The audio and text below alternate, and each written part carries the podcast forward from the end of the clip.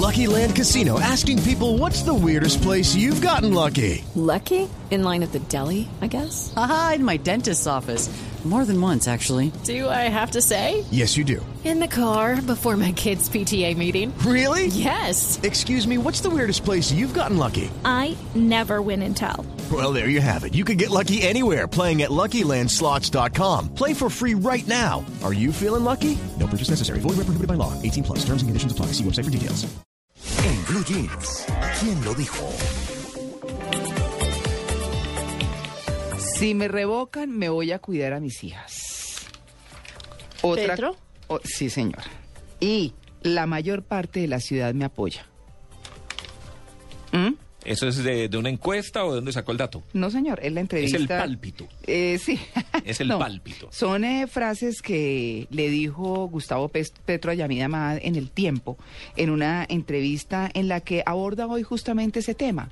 Y mire usted que pues no deja de ser comentario en reuniones sociales y demás, pero el alcalde de Petro se muestra seguro de que ganará este pulso en las urnas. Mientras tanto, quienes conforman todo el equipo de Miguel Gómez a la cabeza, que están buscando la revocatoria, dicen, bueno, hemos hecho las cuentas y esas cuentas nos dicen que si cada uno de quienes vamos a votar llevamos a cuatro personas más, alcanzamos a superar el millón. Eh, tienen que llegar a algo de más de millón doscientos mil votantes, que no es fácil. ¿cierto? Pero que ellos tienen la esperanza de que invitando a unas personas más lo van a lograr. Y que si de pronto eh, llegan a un millón que no les alcanza, les funciona porque es gran parte de la ciudad de todas maneras diciendo no nos gusta. O sea que, bueno, es decir, por donde se le mire, ellos creen que van a triunfar. El alcalde también eh, lo dice.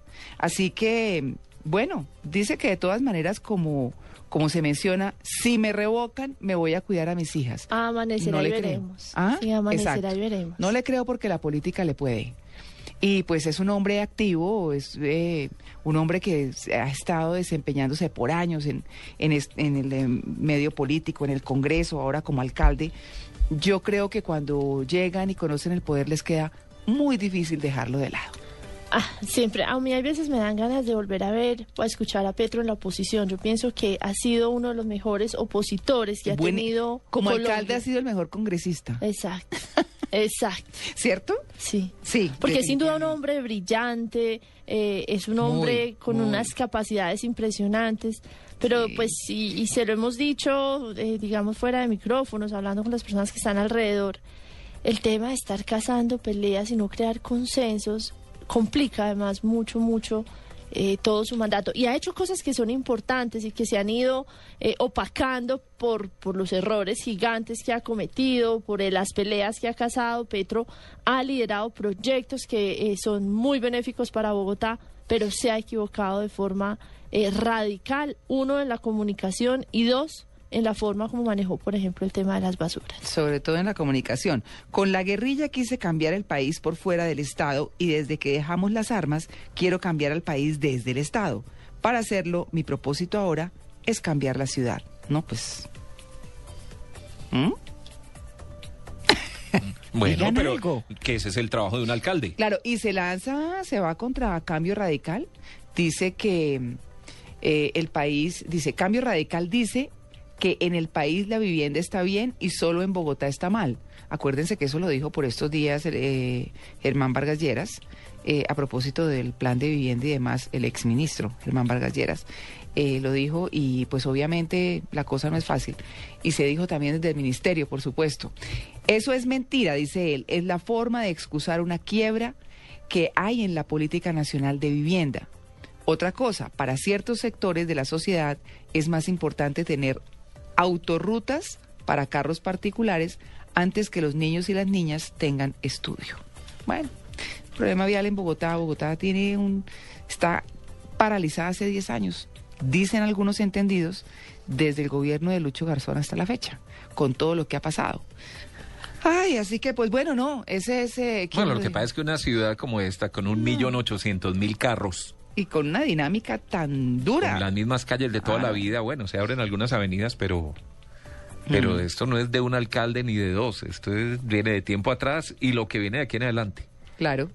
Oigan, y hablando de quién lo dijo, Porque hoy- vienen más carros, todo- todos los días salen más, el, com- el comercio de los vehículos es importante. Tito, ¿cierto? salga usted de aquí, de Blue, los sábados y los domingos como nos toca a nosotros pasadas Sí. las 10. No, es imposible. Es imposible. Andar en Bogotá un sábado es imposible. Es decir, los trancones que yo me evito entre semana, Mm. porque vivo en Chía y estoy prácticamente en Chía todo el tiempo, a los que tengo que asumir los fines de semana que son peores que entre semana, pues eso sí quiero decirle, ¿no?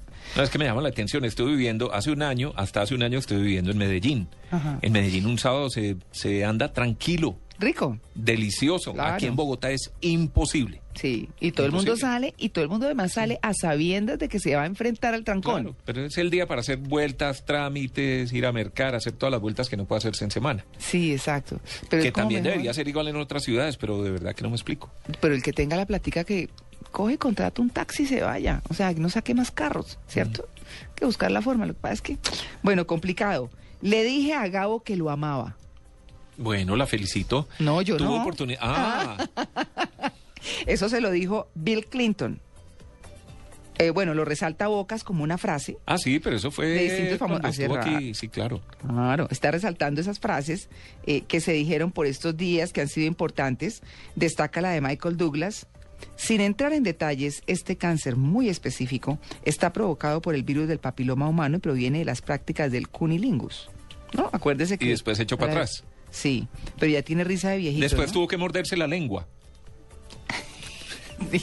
De algo que no, pues, porque se echó para atrás. Claro, claro.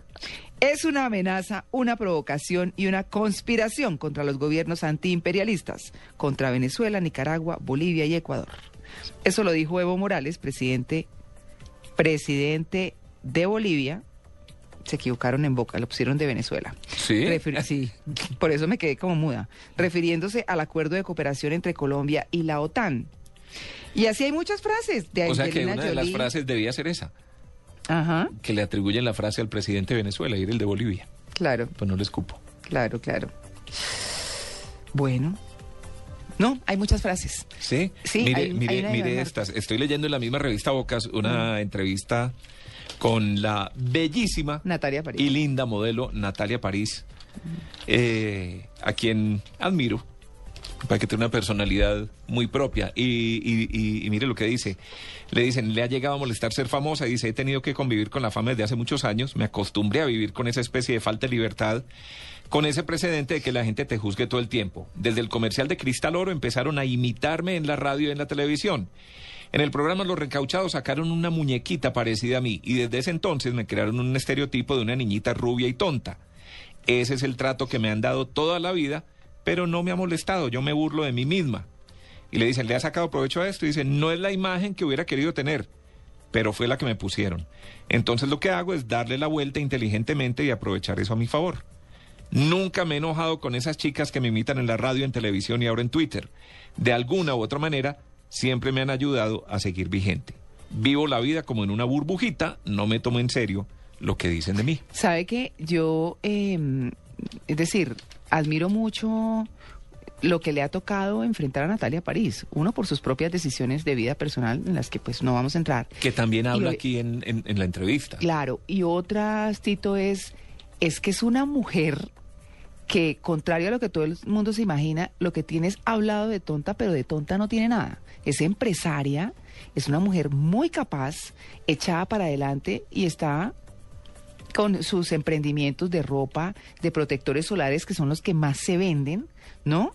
Es súper pila, o sea... eso me Pero, pero si es de cierto que ella dijo que ella. la homosexualidad venía de comer pollos. ¿Cómo que? Ah, bueno, es que eso sí ya... Su frase fue, me río de lo ignorante que es el pueblo colombiano al no querer afrontar una verdad. Los niños están empezando a volver homosexuales porque están comiendo pollos que les inyectan hormonas femeninas.